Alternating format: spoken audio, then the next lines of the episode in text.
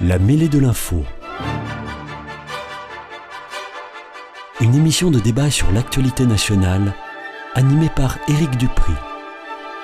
Bienvenue à l'écoute de la mêlée de l'info pour de nouveaux débats consacrés à l'actualité nationale avec aujourd'hui autour de la table du grand studio de Radio Présence Monique Iborra, députée de la Haute-Garonne, membre du parti Renaissance, Mathieu Sauce, secrétaire général de la fédération du PS 31, membre du Conseil national du Parti socialiste, et Jean-Baptiste de Scorail, conseiller départemental de la Haute-Garonne, adjoint maire de Toulouse, conseiller communautaire de Toulouse Métropole et membre du parti Les Républicains.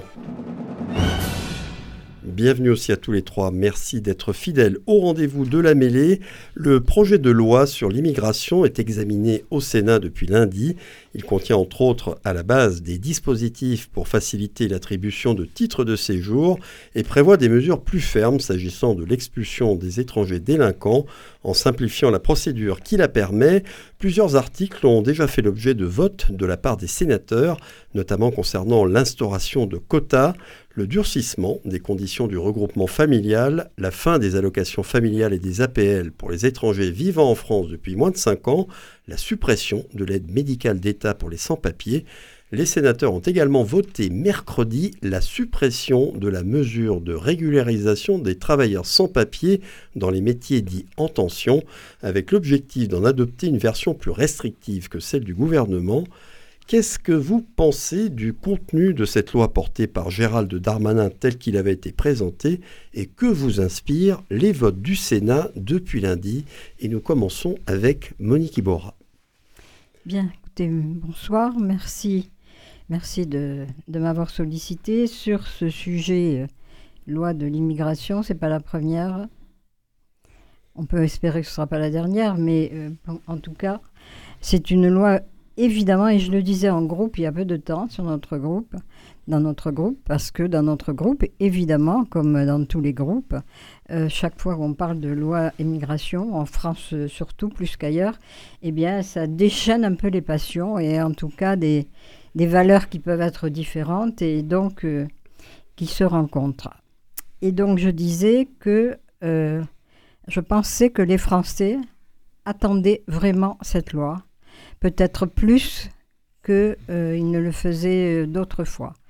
Et que notre rôle, à nous, me semble-t-il, euh, députés, c'est bien de les entendre quand même, au-delà même de ce qui nous anime chacun depuis des années, avec des options qui sont différentes, et que l'important pour nous, c'était de dépasser ça pour voir en effet ce que l'on pouvait faire pour répondre à une situation qui n'est pas la situation euh, qu'on connaît habituellement. Euh, je, parle, je pense euh, évidemment non seulement à, la guerre en, Ukraine, je pense aussi au conflit et évidemment israélo-palestinien, et je pense aussi au fait que on a quand même un certain nombre de, de comment dirais-je, un certain nombre d'événements qui nous le montrent. Euh, par exemple, en Europe, il y a eu une augmentation en 2022 de 68% de migrants ou de demandeurs d'asile. En une année, 68% de plus. Et donc, ça va continuer. Ça va continuer du fait du climat. Ça va continuer d'un bon nombre de choses. Et que donc, la loi que nous avons actuellement, la loi que nous avons actuellement, qui n'est pas celle qu'on va proposer, fait que euh, on pense être obligé de la modifier. De la modifier dans quel sens? Dans le sens de plus de fermeté, dans le, sens de euh, aussi euh, d'avoir le souci d'une véritable intégration, mais pas une assimilation, une intégration qui passe par le travail, d'abord, et puis aussi une simplification des procédures, parce qu'on se rend compte que, d'une certaine manière, euh, euh, les, étrangers qui arrivent chez nous doivent avoir aussi un certain nombre de protections.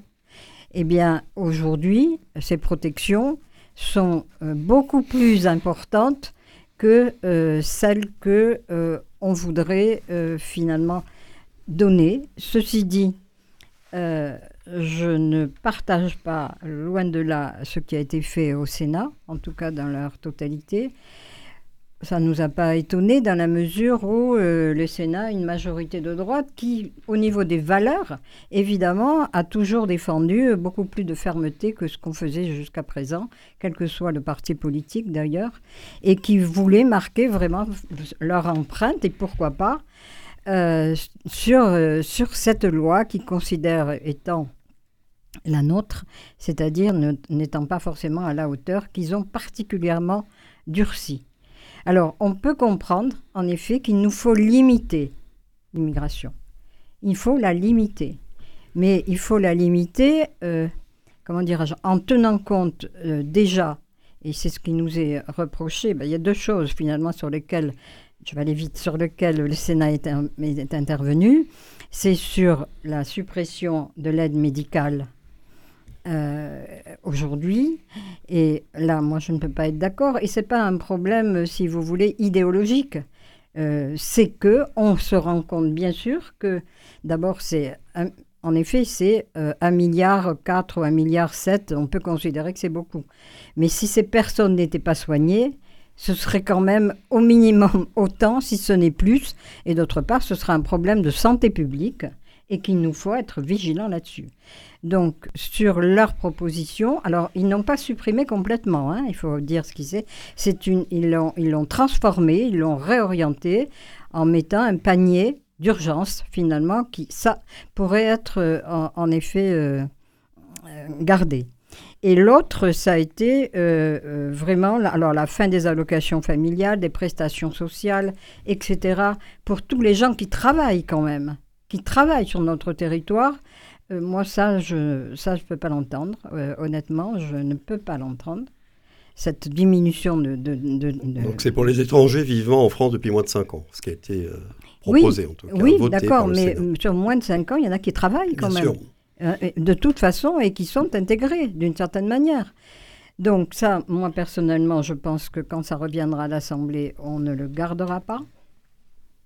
Et sur le, regroupement familial, on peut en effet décider que ce regroupement familial, il peut être non parce que euh, avoir quelqu'un sur le territoire qui travaille et qui est inséré faisant venir leur famille, euh, on ne peut pas non plus empêcher le regroupement familial. Simplement, ce qu'ils ont demandé, c'est un regroupement familial de 20, ils ont exigé 24 mois de présence contre 18 actuellement. On peut peut-être l'entendre, ça, on peut euh, euh, l'entendre. Donc, euh, et sur. alors là où ils ont ce fameux article 3, où il s'agit en effet de supprimer la, mesure de régularisation des travailleurs sans papier dans les métiers dits en tension. Bon, ils n'ont pas supprimé. Après avoir discuté avec, avec les centristes, ils ont supprimé l'article, mais ils l'ont remplacé par autre chose.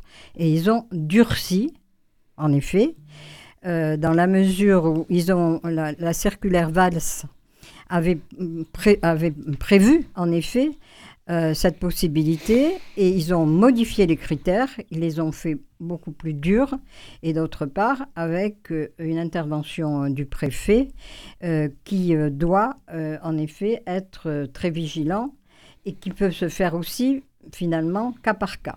Mais l'article 3 qui a été supprimé a été réécrit. Dans une version plus restrictive. Alors, après cette première intervention très complète et très claire de Monique Iborra, Mathieu Sauze, vous, qu'est-ce que vous pensiez de la loi telle qu'elle avait été présentée et que vous inspirent les votes des sénateurs depuis lundi sur un certain nombre de mesures qui étaient dedans? Alors, déjà, sur le, la, genèse de la loi. En somme, il y a quand même une loi qui existait hein, sur, l'immigration. C'est pas si évident de ça euh, que d'intégrer euh, avec des papiers euh, la vie sociétale française, en tout cas. elle existait et simplement, parfois, il faut peut-être euh, savoir faire appliquer la loi. Euh, et ça, c'est ça, c'est ça, c'est un autre point, c'est un autre acte. On peut euh, tout à fait être législateur et, faire loi sur loi. si au final l'application de la loi ne se fait pas, c'est un petit peu inutile. Donc en fait, bon, la loi a été a été mise sur table. Elle avait été dans un premier temps, elle devait avoir lieu il y a sept mois. Elle a été reportée. il y a des il y a des sous-tendants et des recherches de majorité un petit peu plus compliquées. À l'Assemblée nationale, ça semblait un petit peu plus simple pour le Parti Renaissance, beaucoup moins au Sénat. Au Sénat, il y a une adaptation de la loi. Euh, bien sûr que la question migratoire, elle tarole les Français et les Français depuis un petit moment, mais parce qu'aussi, euh, depuis un petit moment, elle fait euh, le jeu des médias et sans nul doute que la peur de l'autre, surtout à la sortie du Covid où on s'est bien renfermé les uns sur les autres, il y a toujours cette peur qui est réelle. moi, je tiens. il y a aussi un certain nombre d'événements récents hein, qui alors, que la, peut-être, mais je ne veux pas non plus tout mixer parce que dans ces événements pas si récents que ça et plutôt anciens, il y avait aussi d'autres d'autres faits qui étaient faits par des Français. donc il y a Enfin, là-dessus, je ne fais pas l'amalgame, en tout cas, entre les, entre les, événements. je, vraiment, je constate simplement la loi euh, qui est débattue actuellement au sein des deux chambres. Euh, donc, la question migratoire tarole les Français et les Français. Donc, on, leur doit quand même, aux Français, à mon avis, un débat qui est honnête et juste sur la réalité euh, de ce qu'est la situation de l'immigration en France. Il faut savoir que on n'accueille pas beaucoup plus d'étrangers que les autres pays européens. On est plutôt même en 13e place dans, dans l'accueil des personnalités étrangères et il n'y a pas cet appel d'air euh, qui est un petit peu cette, euh, ce qui est cette vue d'esprit. En tout cas, je tiens euh, pour preuve l'article paru par France Info avec tout le listing de tous les chiffres INSEE, etc. c'est pas aussi, j'allais dire, aussi fantasmé. la réalité est bien différente. Donc là-dessus, ok. Ensuite, moi, il se trouvait que sur cette loi sur l'immigration, l'article 3 permettait quelque chose qui était plus ou moins juste. Euh, et, j'en suis euh, euh, désolé que les sénateurs de droite aient vu autre chose, mais pour moi c'était totalement juste et ça allait dans la justice sociale que des gens qui travaillaient en France, qui étaient étrangers, qui travaillaient en France, avaient le droit d'être régularisés. Euh, ils ne deviennent pas français, hein, parce qu'on confond tout. Hein. L'amalgame est totalement fait euh, sur même les, la sémantique ça utilisée dans cette loi d'immigration. Simplement, on, les, on, on, constate le fait qu'ils travaillent, qu'ils génèrent donc à la fois de la richesse pour notre pays, qu'ils génèrent des cotisations aussi pour notre pays, et qu'en contrepartie, on leur offre la possibilité de travailler avec un papier, parce que jusqu'alors, lorsqu'ils rentrent du travail pour aller chez eux, ils sont susceptibles de rencontrer, d'être euh, d'être contrôlés et d'être donc mis sans papier, et donc d'être euh, placés en OQTF, et donc d'être expulsables. Euh, les équations et la sémantique est importante dans ce débat, et c'est parfois un petit peu trop, j'allais dire, soit, soit amalgamé, soit, euh, soit confus. Mais en, réalité, c'est ça euh, l'article 3. Donc ça, par contre, oui, je suis totalement contre. je reviens sur, l'AME et je suis totalement d'accord avec, avec, avec Monique sur l'aide médicale. à un moment donné, il y a aussi des questions de santé publique. Et à la sortie du Covid, on voit qu'il faut mieux quand même euh, gérer les gens, euh, même en situation, euh, même des étrangers qui sont en situation parfois irrégulière sur notre pays, si on peut les gérer, la santé de ces personnes pour éviter justement une, multiplicité des virus et autres problématiques de santé, ben bien sûr qu'il est toujours plus favorable d'avoir des gens soignés que des, que des gens pas soignés. ensuite, le regroupement familial euh, ça concernait euh, apparemment 6000 cas en France. Hein.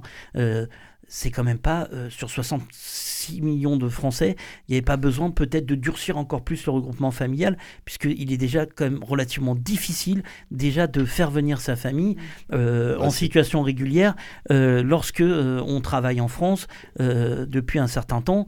Et je pense que c'était même dans l'optique d'intégrer euh, ou d'assimiler, parce que il y, a deux façons. En intégration, c'est moi c'est ce que j'estime être juste, euh, mais il y a aussi cette volonté d'assimilation dans certains dans, certains bancs euh, du Sénat. on parle d'assimilation, mais comment intégrer ou assimiler une personne seule qui a sa famille à l'étranger? Il y a quelque chose qui est antinomique là, il y a quelque chose qui ne va pas, même dans la conception euh, idéologique de la chose. Je, préfère plutôt qu'il y ait un regroupement familial avec une famille qui s'intègre. Je vous rappelle que l'étranger, euh, c'est pas euh, le, tableau là de, France Info le dit, c'est pas que des personnes de l'Afrique du Nord où mmh. on a, on a l'étranger, c'est quelqu'un qui ne vit pas en France, enfin qui ne qui n'est pas, pardon, originaire de la France. Et puis après, il y a autre chose, moi, qui me choque, c'est la remise en cause du droit du sol. Euh, ça, par contre, pour moi, c'est choquant. parce que ça fait partie des choses qui permettaient euh, écoutez, regardez un petit peu euh, euh, les noms, la consonance de nos noms. Bon, moi, il se trouve que je m'appelle Sauce, mais d'autres peuvent s'appeler avec des consonances plutôt espagnoles, italiennes, polonaises, polonaise, latines, peu importe. Eh ben, c'est parce qu'il y a eu ce droit du sol à un moment donné, parfois, qui a permis à ces gens d'être intégrés plus facilement à la France et d'être euh, des fers de lance euh, de notre patrie, de notre nation, euh, quelques générations après. Donc il faut, voilà, il faut, éviter de remettre tout en cause comme ça sur cette loi sur l'immigration au Sénat. On aura l'occasion peut-être d'y revenir au cours du débat. Probablement. Alors maintenant, on va donner la parole à Jean-Baptiste de Scorail, qui va pouvoir répondre aux mêmes questions que vous. Bon, sur la loi d'abord telle qu'elle était, et puis euh, sur les différents votes qui ont déjà lieu au Sénat. Alors, je vais parler à titre personnel, parce que euh, moi, je vais avoir la dent dure sur les partis qui nous ont gouvernés depuis, depuis 45 ans, à peu près, puisque c'est à ce moment-là, je crois, si je ne me trompe pas, que Valéry Giscard d'Estaing a... Euh, permis le regroupement familial. c'est 74, ça, avec Jacques Chirac, le Premier ministre à l'époque. Donc, dans un contexte les partis de droite, pour moi, ont autant leur responsabilité que les partis de gauche sur ce sujet-là. C'est un sujet grave, un sujet où effectivement il faut avoir, il faut faire preuve d'humanité. J'ai l'impression, alors je vais peut-être aller à l'encontre de mon parti, mais c'est comme ça, qu'on fait de cette loi une loi politicienne. Et ça, ça me gêne quelque part. Pourquoi? Parce que effectivement, comme le disait tout à l'heure Mathieu, il y avait déjà des lois qui avaient été faites à ce moment-là pour euh, régler euh, le problème de l'immigration. Moi, je fais une différence entre l'immigration légale, des gens qui ont euh, des papiers, et des gens qui n'ont pas de papiers. Déjà, occupons-nous des gens qui ont des papiers, essayons de les intégrer, et ceux qui n'ont pas de papiers, soyons, entre guillemets, sans pitié sur ceux qui n'ont pas de papiers. S'ils n'ont pas de papiers, ils sont venus régulièrement en France, donc dans ce cas-là, il faut leur demander de repartir, d'une façon ou d'une autre. Euh, de manière légale, bien entendu. Et, il faut se battre là-dessus. Je reviens sur le droit du sang et le droit du sol. Effectivement, moi je suis plutôt pour le droit du sang. Pourquoi? Parce que quand on voit des cas comme à Mayotte, on s'aperçoit que euh, c'est la porte d'entrée de manière importante d'une certaine immigration, puisque les gens des Comores, etc., viennent, et souvent les femmes essayent de venir accoucher à Mayotte pour euh, avoir euh, des papiers français. Donc il y a quand même une problématique. Je ne dis pas qu'il faut absolument que du droit du sang, mais je dis qu'il faut aussi euh, englober ce problème-là, qui est une porte d'entrée par rapport à, à, l'arrivée des étrangers. D'autre part, dans ce qu'a voté effectivement le Sénat, enfin, je ne veux pas désagréable avec ma famille politique, mais c'est purement politicien. On sait très bien que ça va être rejeté on sait très bien que ça va être rejeté parce que effectivement, il, propose des solutions, des, choses fortes. Pourquoi n'a-t-on pas fait avant ou pourquoi pourquoi on n'a pas appliqué effectivement euh, euh, ces, lois avant? Donc, très bien, c'est un combat politique, ils montrent leur, leur biceps, mais derrière, qu'est-ce qu'il va faire? Est-ce qu'on va sortir l'article 3 et l'article 4 Non, ils vont être transformés, certainement modifiés. Donc, qu'est-ce que va faire cette loi? Je pense qu'elle ne va pas apporter grand-chose. Euh, je reviens aussi sur, sur le côté d'humanité. Il faut qu'on soit humain, effectivement. Bon, ceux qui n'ont pas de papier, je le dis, il faut les traiter. Et ça, c'est, je crois qu'il y a un moment où on ne peut pas revenir, euh, on ne peut pas essayer d'avoir, comme le disait, je crois, M. Rocard, euh, toute la misère du monde en France.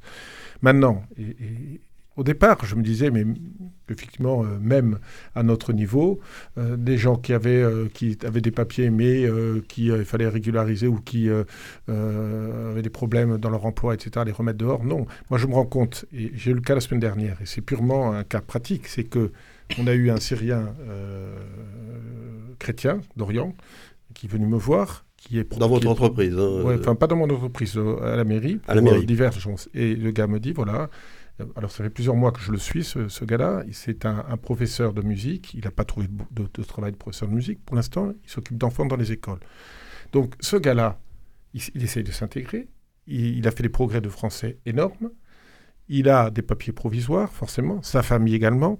Donc ça m'a fait réfléchir parce que je me suis dit, mais pourquoi je dirais à ce gars-là, je vais t'aider, etc., tu essaies de t'insérer et, derrière lui dire, bah, tu n'as plus le droit de, travailler ou de, faire ceci ou cela.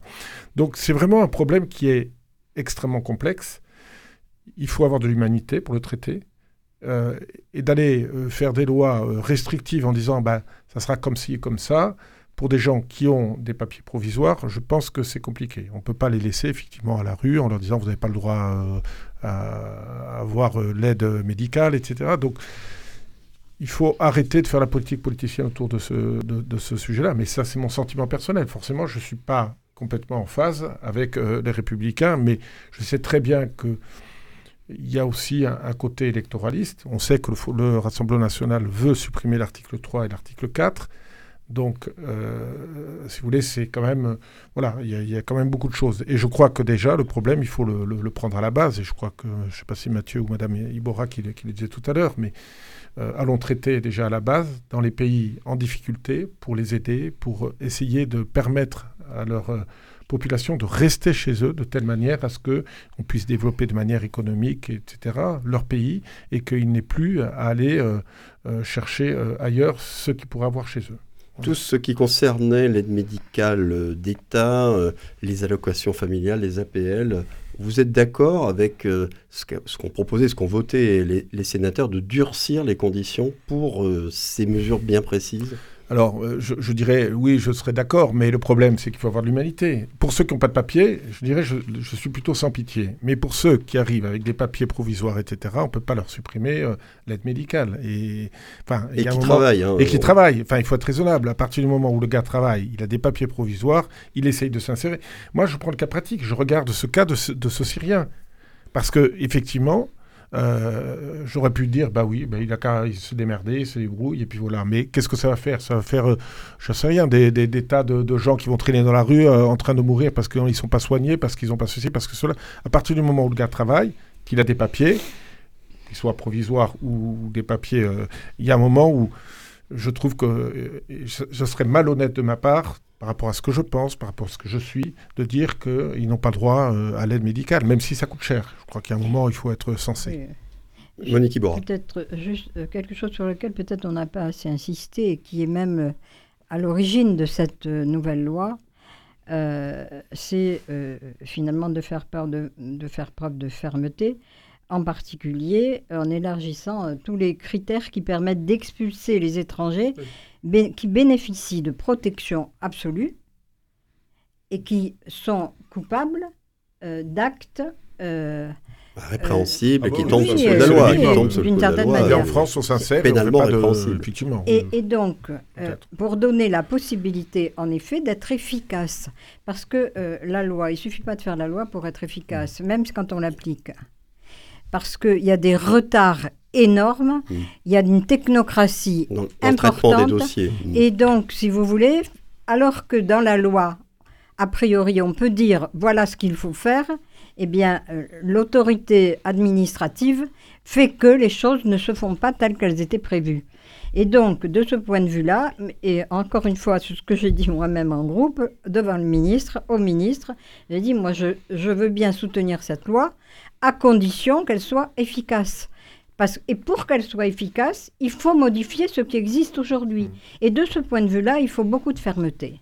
Il ne faut pas d'idéologie, il faut beaucoup de fermeté. Et je crois que c'est ce que les gens attendent. C'est que ce que les Français attendent. Que la loi soit appliquée, qu'on donne les moyens pour qu'elle le soit. Déjà, et puis qu'on renvoie qu'on renvoie les gens chez eux quand ils ne sont pas euh, républicains. C'est ça l'application de la loi. Ça, hein. c'est très, très important. Oui, mais l'efficacité dans la loi, il faut la rechercher et il faut l'obtenir. Sinon, en effet, comme vous le disiez, bah, ça faire une loi supplémentaire. Alors, il y, a une chose, c'est qu'il y a des associations qui ont vu dans ce projet de loi, euh, avant même qu'il soit voté au Sénat, hein, euh, en tout cas pour certains des articles, une vision utilitariste des étrangers. là, on parle évidemment de, de ce qui concerne les, postes euh, qui sont vacants dans les métiers dits en tension. Il y en a même qui ont parlé de régression raciste. Mathieu Sauce, est-ce que vous trouvez que c'est excessif de dire ça ou qu'il y a une certaine réalité je veux, je veux revenir sur les derniers propos euh, tenus parce que il y a quelque chose qui m'ennuie. C'est que la réalité du terrain, elle est tout autre. Et ce qu'a soulevé euh, M. de Scorail, enfin Jean-Baptiste de Scorail, ce qu'il a soulevé est totalement réel parce qu'il a eu un contact individuel et humain avec une autre personne, euh, euh, fraternelle, etc. Et lorsqu'on voit à Toulouse qu'il y a 311 gamins, c'est reconnu, le chiffre est officiel et officialisé, 311 gamins qui ce soir vont dormir dans la rue. Je crois que la France, d'abord, accueillent mal. Alors avant de parler d'intégration, il faut quand même mieux accueillir. Alors, ils n'ont pas forcément de papier, ils sont peut-être en demande de papier, ils sont peut-être devant les tribunaux en train de demander les papiers, mais la France doit, et c'est un article de la Convention des droits de l'homme et du citoyen, euh, c'est un article qui renvoie à ce qu'on appelle euh, la déclaration euh, de protection des enfants, ou je ne sais pas exactement la terminologie exacte, mais en tout cas, il renvoie à cette idée que le pays qui a ce problème à régler doit à humanité à ces gens. Et, c'est inadmissible d'avoir 311 gamins qui, ce soir, à un moment où je vous parle, dormiront dehors. À partir de là, c'est une question humaine. Comment est-ce qu'on règle le problème? Je ne crois pas que la loi sur l'immigration règle ça, puisqu'au contraire, elle, durcit les cas existants en France euh, par, cette, par suppression de l'article 3, euh, par, par une régularisation qui n'est pas importante des gens qui travaillent en France, donc qui font tous les efforts nécessaires pour l'intégration à notre pays elle ne règle pas ça. Donc j'espère et que le retour à l'Assemblée soit plus favorable et qu'on trouve l'hypothèse de ça. Moi, je n'y crois pas au retour de l'Assemblée parce que contrairement à, Madame Iborra, je pense que euh, Monsieur Darmanin euh, joue un jeu dangereux euh, électoral et politicard qui fait qu'il veut chercher une majorité de droite, ce dont rêve Renaissance, pour élargir encore plus le cursus de leur majorité et peut-être prévoir pour l'avenir un avenir individuel en tout cas euh, à son égard euh, plus important. Et je pense que ça fait partie des motivations qui le poussent au Sénat à se taire lorsque euh, sa loi est remise en question telle qu'elle a été faite par les sénateurs notamment Bonne Carrère un sénateur du Tarn. J'ai écouté tous les débats et j'ai vu cette capacité qu'il avait à se recroqueviller sur lui mais à attendre que demain chante un peu plus dans son camp. Donc je pense qu'il y a ce côté électoraliste derrière. il y a aussi de la politique politicienne je, suis d'accord avec vous parce que indéniablement, j'y vois ça. Et, je vois que Darmanin a besoin de se repositionner avec Attal, qui au sein de la majorité a oh peut-être un petit peu plus de, un peu plus, euh, euh, un peu plus euh, les, bons petits papiers du, président de la République en place. Contre, la question est, La question sur les associations là, qui voient une régression raciste, une vision utilitariste des étrangers, s'agissant bon, de ces postes à pouvoir dans les métiers C'est un peu une extrapolation de, c'est un peu une extrapolation de, de, mes propos. La problématique, c'est que euh, à la fois, on a une montée du Front National qui est indéniable. Du Rassemblement National. Du Rassemblement National, pardon. Rassemblement National, euh, ex-Front National. Euh, on peut quand même disent que ça n'a pas changé. Me, me, mm. pardonner sur cette, terminologie-là, surtout avec les dernières déclarations récentes de Jordan Bardella sur l'affiliation à Jean-Marie Le Pen. donc je, je, je, vois là, moi, la recherche du bouc émissaire on est toujours dans des situations tendues et de crise, et le bouc émissaire est l'étranger. Moi, ce que j'aimerais, c'est qu'on vraiment regarde les chiffres euh, qui nous montrent qu'on n'est que le 13e pays européen, en, que le 13e pays européen à accueillir, des, des, migrants. Moi, j'ai d'autres euh, chiffres. Que, hein. bah, écoute, euh, c'est Eurostat qui les donne, c'est France Info. je ne crois pas. Si c'est France Info, c'est une source. C'est une source. Après, il faut croiser beaucoup de sources. Non, mais c'est. Je n'ai pas trop confiance en France Info. Moi, j'ai des chiffres inverses. Ah bon, si en plus on n'a plus confiance dans les médias de notre pays, euh, je ne sais pas où est-ce qu'on arrive. Surtout quand c'est. La euh, confiance n'évite pas le contrôle. Hein. Surtout quand les sources viennent du ministère de l'Intérieur. Donc, euh, sur, le demande, sur les, notamment les demandes d'asile déposées en France. Donc, ce, que je, ce, que, ce que je crois, c'est que c'est un peu compliqué, cette loi sur l'immigration, parce qu'elle elle se voulait être ferme euh, notamment sur l'application des OQTF, et être ouverte sur la régularisation des personnes qui font l'effort de vouloir intégrer notre pays. Il se trouve que le pendant euh, intégration, bah, il a vacillé euh, entre un accord euh, euh, Sénat, Sénat centriste, centriste LR. LR, centriste. LR centriste et Renaissance, on verra. Moi, je, je, je, ne veux pas prédire l'avenir, mais l'article 3, s'il revient pas à l'Assemblée nationale tel qu'il était porté, et s'il reste comme, comme il est, et je, reprends les propos de la, de la première ministre, hein, Elisabeth Borne, qui a, qui a dit que ce n'était pas un casus belli, cet article 3. Ce qu'a dit Darmanin aussi. Ce qu'a dit Darmanin aussi. Euh, moi, je veux bien, au bout d'un moment, euh, qu'on m'explique et que l'aile gauche de Renaissance, euh, incarnée par, par Monique Iborra ce soir, mais nous explique qu'ils deviendront, enfin, ils reprendront l'article 3 j'ai bien peur, j'ai bien peur que tel ils qu'il était, faire. il ne reviendra Alors, pas à l'Assemblée. Voilà, maintenant il faut Oui. donner quand même Oui. le droit de réponse à Quand Monique Iborra. même, quand même. C'est curieux. Ah, Et en- en- en- je- de toute façon, j'en suis ravie parce que ta dernière intervention ferait penser que finalement, à l'Assemblée, Renaissance est largement majoritaire. C'est ce qu'on nous reproche d'ailleurs euh, en nous disant euh, vous avez une majorité, mais une majorité relative. Donc, euh, à l'Assemblée nationale, il y a des socialistes, pas nombreux, d'accord, mais ils sont là. Il y a des LFI, évidemment, et donc il y a en effet Il y a des Verts, il y a des PCF. enfin, euh, oui, oui. il y a près les- de oui, faire 90 tous les- députés Oui, oui, du c'est Rassemblement pour, ça, national. c'est pour Oui. ça que quand on dit oh ben, il y a Renaissance, c'est Renaissance qui va faire la loi, eh bien, euh, on, on serait d'accord hein, pour le faire. Le problème, c'est que ça ne va pas se, se- se passer comme ça. comme ça. Simplement, Donc l'article Et 3 tu- ne reviendra pas.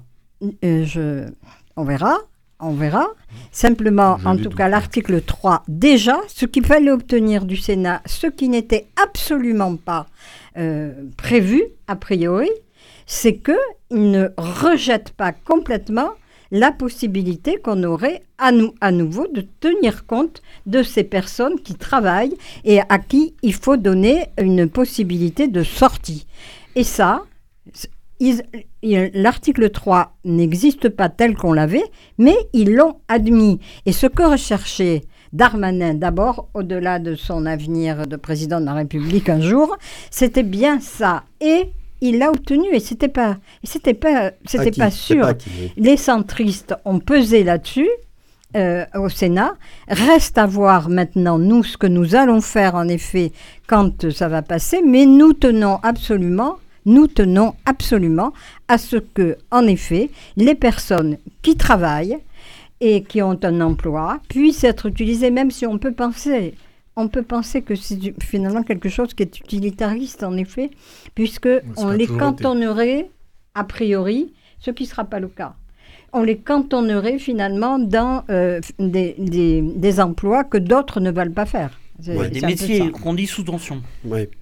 Jean-Baptiste je, pour je- je reviendrai, je reviendrai sur, sur l'histoire. Il faut rappeler qu'après la guerre de 14, euh, tous les l'immigration italienne qui est arrivée en France est arrivée parce que nous avions plus de manœuvres en agriculture, plus de gens pour travailler la terre, malheureusement.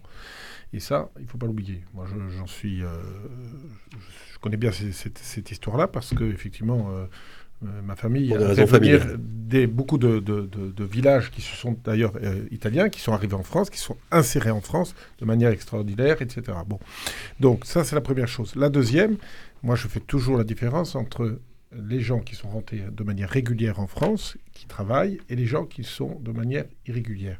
Même s'il y a des tensions, si on respecte la loi, les gens qui n'ont pas de papier ne devraient pas être en France. Donc à partir de là, moi je, ne veux pas, effectivement, je, suis plutôt contre la régularisation des gens qui n'ont pas de papier et qui travaillent parce qu'ils sont déjà revenus, ils sont arrivés en France de manière irrégulière.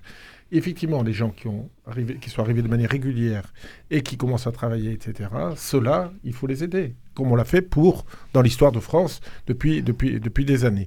Après, euh, voilà, je pense que déjà en repartant là-dessus, on, on pourra avancer, et on pourra avancer doucement et sûrement pour pouvoir... euh, mais la question de base, c'est avons-nous les papiers ou on ne les avons pas? Juste, un- chose ju- très ju- vite. juste très rapidement, dans l'équation euh, donnée par, euh, par Monsieur de Scorail, il y a juste une chose qui ne va pas, il y a un facteur X qui s'appelle fuir le pays euh, lorsque le pays euh, est, Alors ça, est- est. Non, mais des papiers, ils peuvent avoir des papiers en Non, fuyant. non, non, non, non, non, non, non, non, l'asile non, politique existe. Ça, des politique existe. Ça fait partie des, Bah des, oui, mais des- des gens qui le peuvent de le demander euh, lorsqu'ils arrivent en France. Oui. Et la plupart des sans-papiers, euh, en tout cas moi que j'ai croisé, euh, puisqu'il se trouve que je suis parent d'élèves et que euh, je suis à l'FCPE, et euh, tous les quatre matins, moi j'ai le droit à l'appel euh, de la directrice me disant euh, euh, le petit copain euh, qui est dans la classe de votre fils, euh, Euh, ben, malheureusement ce soir il a dormi dans la rue. Et lorsqu'on fait une étude de la comment euh, cette personne est arrivée en France, lorsqu'on regarde bien, eh ben on se retrouve avec des mamans parfois seules et isolées euh, qui, ont, euh, qui ont fui le Niger et, et, parfois des violences au, Nigeria. On se retrouve avec des Vénézuéliens qui ont fui un, un pouvoir politique, en l'occurrence Chavez à l'époque, parce qu'ils étaient totalement réprimés. Il y a donc il y a des multi-cas et des multi... Oui, l'État donne des moyens quand même pour répondre mais, dans ces cas-là. L'État donne des moyens. Non, c'est faux. Et puis il y a les collectivités territoriales, il y a le conseil départemental. C'est faux parce que alors le conseil départemental n'intervient que lorsqu'il y a des mineurs isolés. Eh ben euh, c'est la loi. Eh ben c'est la loi. Mais le conseil départemental intervient dans, dans ce, dans ces cadres-là. Mais dans, dans le cadre, dans, dans le cadre, maintenant quand ils ont des familles euh, en l'occurrence et qui sont à l'hôtel et qui sont expulsés de l'hôtel, c'est la plupart des cas ça a été ça. Hein, oui, mais les parents euh, sont responsables aussi parce que les parents sont responsables par rapport à quoi? Eh ben, Par rapport au fait qu'ils sont rentrés en France sans papier. Je ne parle pas des demandeurs, parce que la plupart vous disent oui. Ils sont sans papier, ils sont sans, ils sont sans papier. facile de dire jusqu'à ce que je suis en danger dans mon pardon, pays, etc. Pardon, ils sont sans papier, sans papier jusqu'à ce que la justice euh, tranche leur situation. quand ils ont fait une démarche de demande, on, revient à ce que disait quand, quand, ils ont fait une démarche de demande de papier auprès de la préfecture, il y a ce laps de temps là qui est complètement compliqué et difficile. Et qu'est-ce qu'on eh ben, fait C'est ce qu'on C'est ce qu'on veut faire dans la loi. On veut raccourcir tout ça. Et or, la loi aujourd'hui telle qu'elle est, on ne le fait pas. Non. Bien entendu. en traitant rapidement les dossiers. Il faut traiter les dossiers aussi. Il faut revenir. Alors, on, va en rester là pour ce premier débat parce qu'on pourra en parler évidemment très longtemps. Bon, je rappelle que l'ensemble du projet de loi pour contrôler l'immigration et améliorer l'intégration, c'est le titre exact, fera l'objet d'un vote au Sénat mardi prochain, le 14 novembre donc. Nous, nous allons faire l'habituelle petite pause dans cette émission. On se retrouve ensuite tous les quatre dans une vingtaine de secondes pour un deuxième débat. Restez bien à l'écoute de Radio Présence. À tout de suite.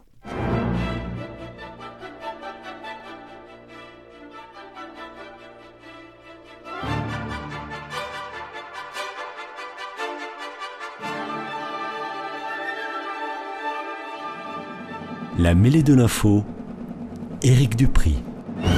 Silence dans les rangs et retour au direct avec mes trois invités, Monique Ibora, Mathieu Sauce et Jean-Baptiste de Scorail, pour revenir sur une déclaration d'Édouard Philippe dimanche dernier lors d'une interview sur Radio J.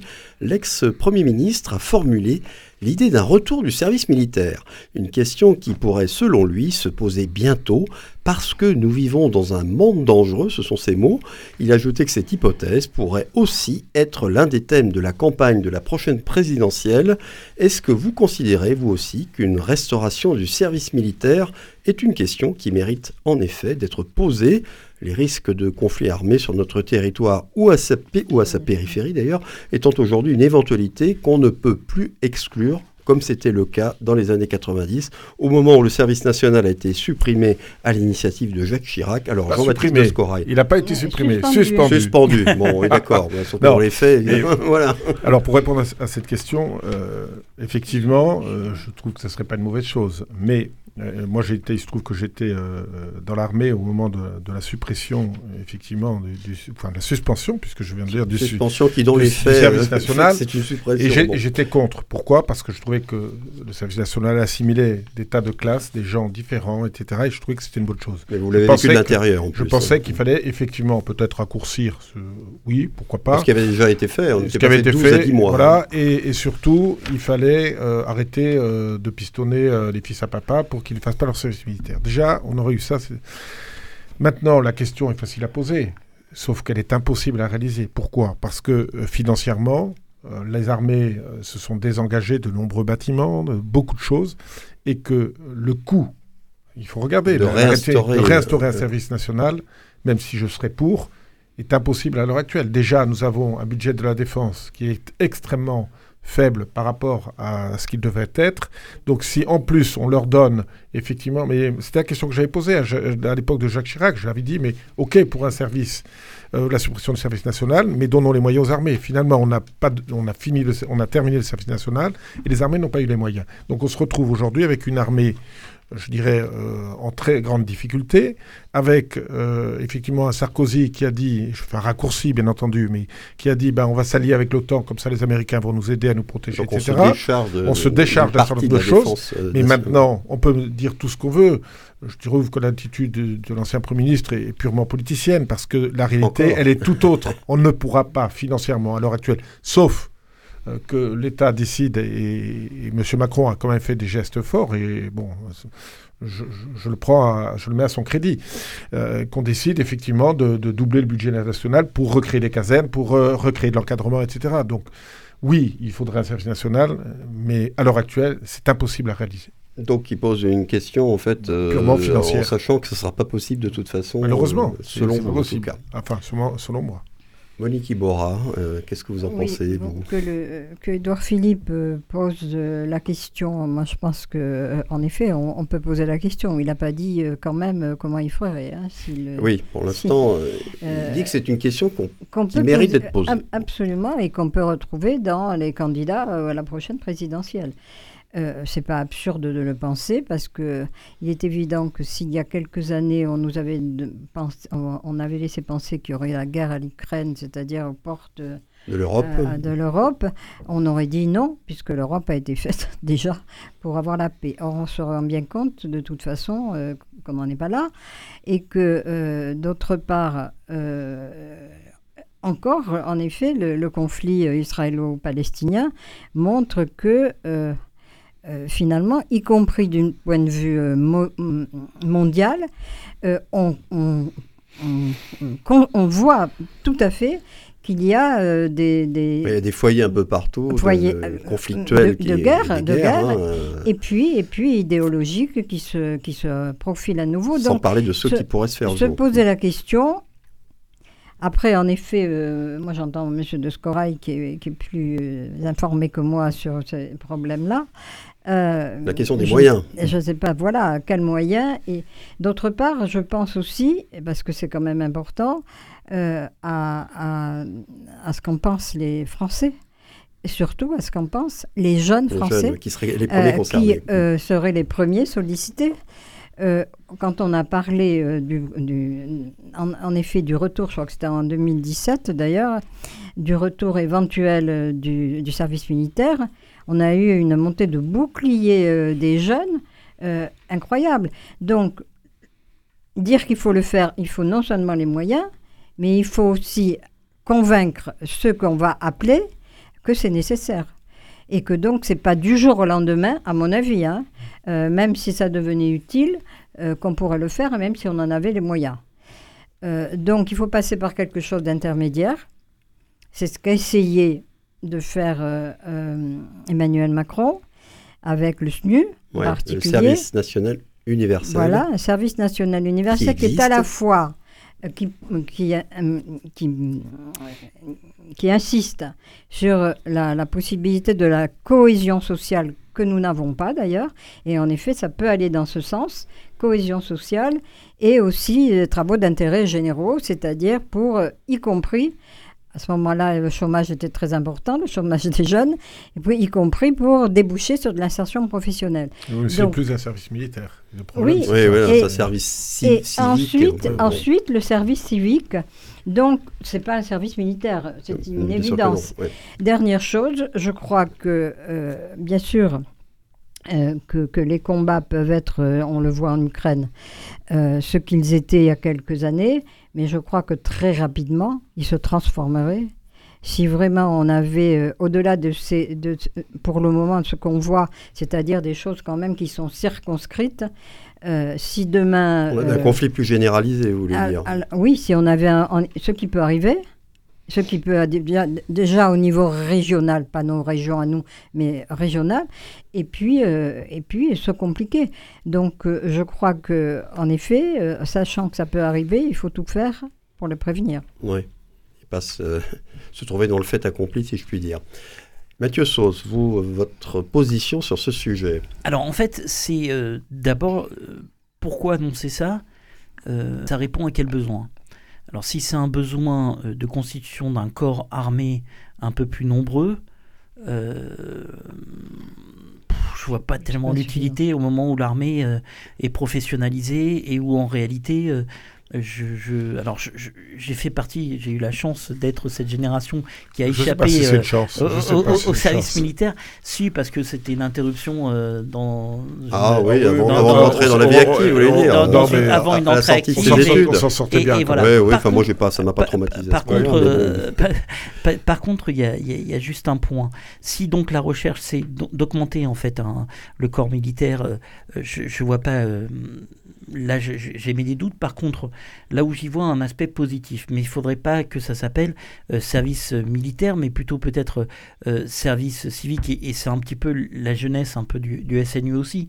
Euh, c'est l'idée peut-être qu'une photographie se fait d'une génération à un instant T d'une classe d'âge, ce qui permet aussi d'avoir pendant six mois de façon égalitaire et universelle euh, les jeunes euh, réalisant quelque chose, un projet commun, euh, et peut-être euh, j'allais dire, renforcer euh, l'idée de nation et l'idée d'appartenir à une nation, une communauté, à une, communauté, nationale. Mm. donc si on est sur cet aspect-là, j'y vois une utilité sociale parce que ça pourrait être l'occasion de passer le permis de conduire, ça pourrait être l'occasion de développer éventuellement des, des, valeurs spécifiques et républicaines, ça pourrait être l'occasion de faire en sorte que ces jeunes soient euh, deviennent réellement des, des, citoyens français avec, euh, avec d'autres choses. Maintenant, est-ce que ça, ça doit être fait euh, par l'armée?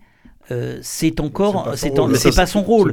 c'est pas son rôle. et donc c'est pour ça que je, je ne comprends enfin bah, c'était une conséquence du service militaire, cet aspect mixité il sociale, il y a eu des propositions et, classes sociales différentes. Il y a eu des propositions et Monique Kibora en parlait, puisque en aparté, j'avais j'avais trouvé ça euh, en 2016, euh, ça faisait partie du cahier présidentiel développé par le Parti socialiste à l'époque. Il y avait cette proposition de recours au service euh, militaire qui à l'époque portait le nom de garde nationale. On avait mis là-dessus ce nom-là. Ça faisait débat hein, au, sein au sein du Parti socialiste et ça n'avait pas été repris plus que ça. C'était développé à l'époque par le premier secrétaire d'alors qui s'appelait Jean-Christophe Cambadélis. Donc moi, à titre individuel, j'y vois pas une d'autant que euh, je préférerais euh, qu'on renforce euh, le budget militaire sur les bases navales à Brest, sur éviter les fermetures de l'arsenal brestois, toulonnais.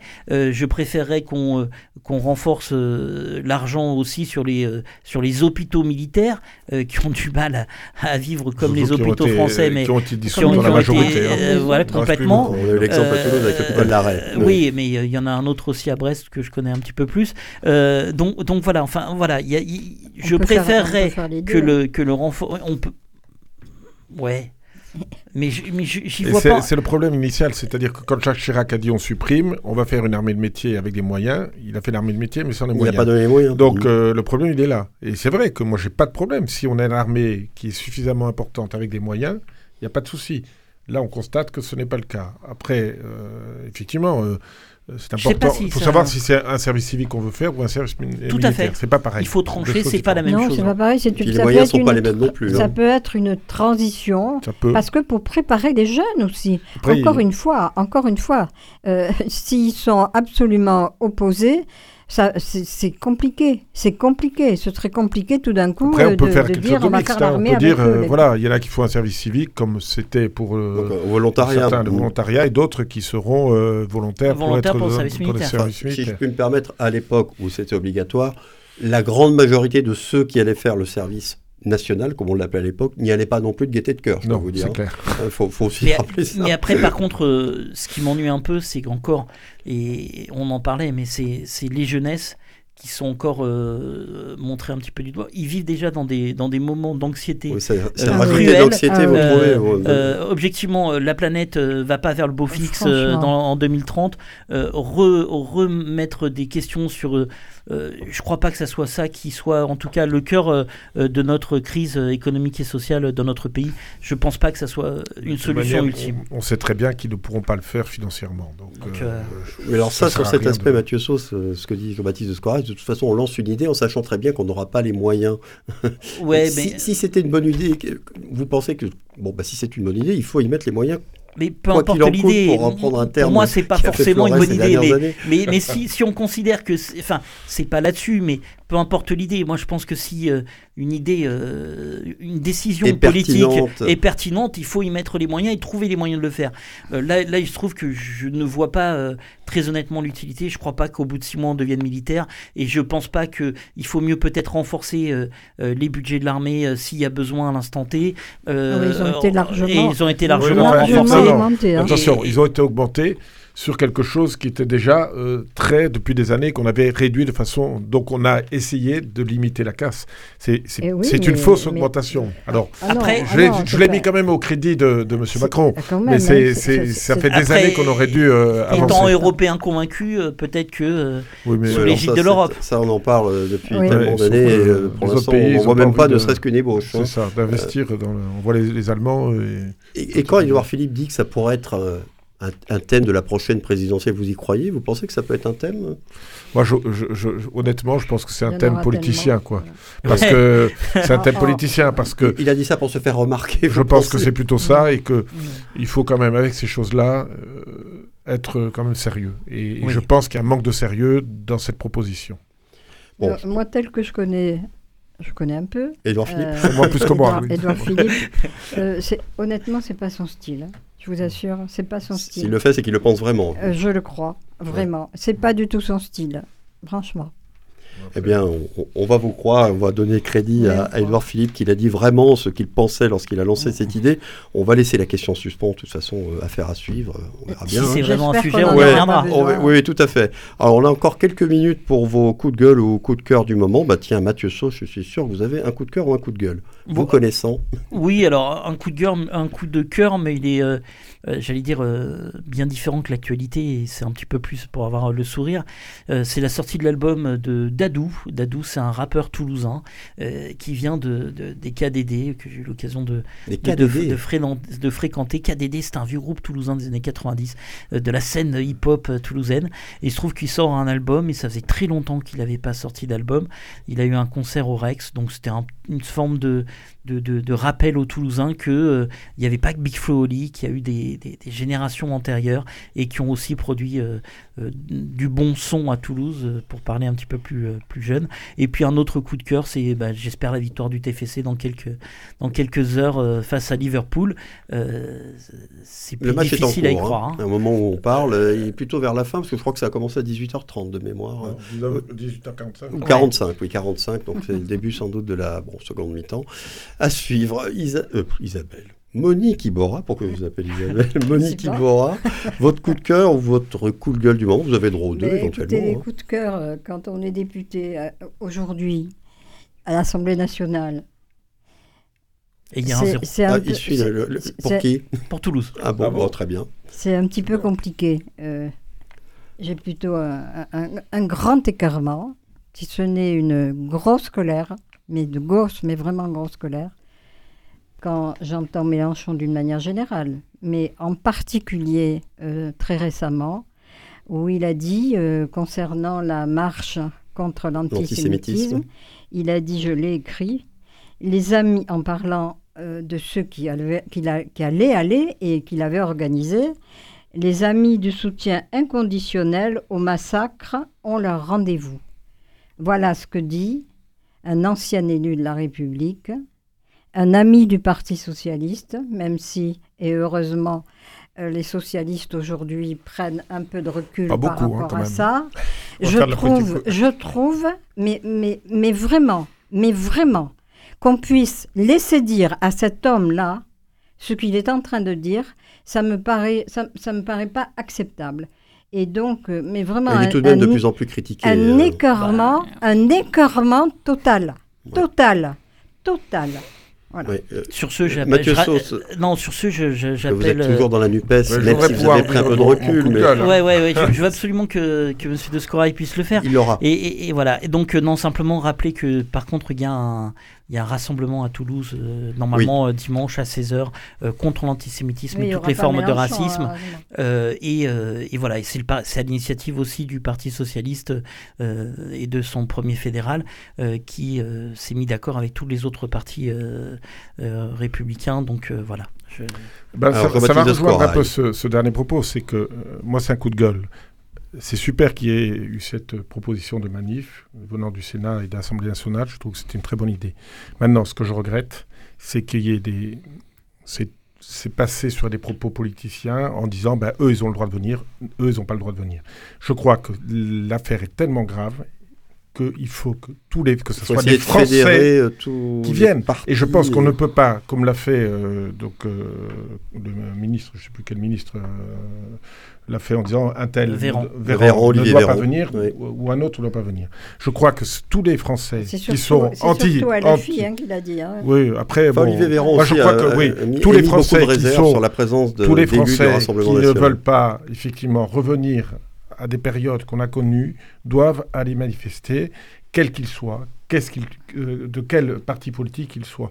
Je pense que maintenant, et je ne veux pas défendre le Rassemblement national, mais il y a sûrement des gens au Rassemblement national euh, qui bah, y sont... compris parmi leurs électeurs. Parmi leurs électeurs, euh, qui sont républicains et qui refusent effectivement ce qui s'est passé et ce qu'on a vu ces dernières semaines. Donc il y a un moment où, stop, prenons de la hauteur.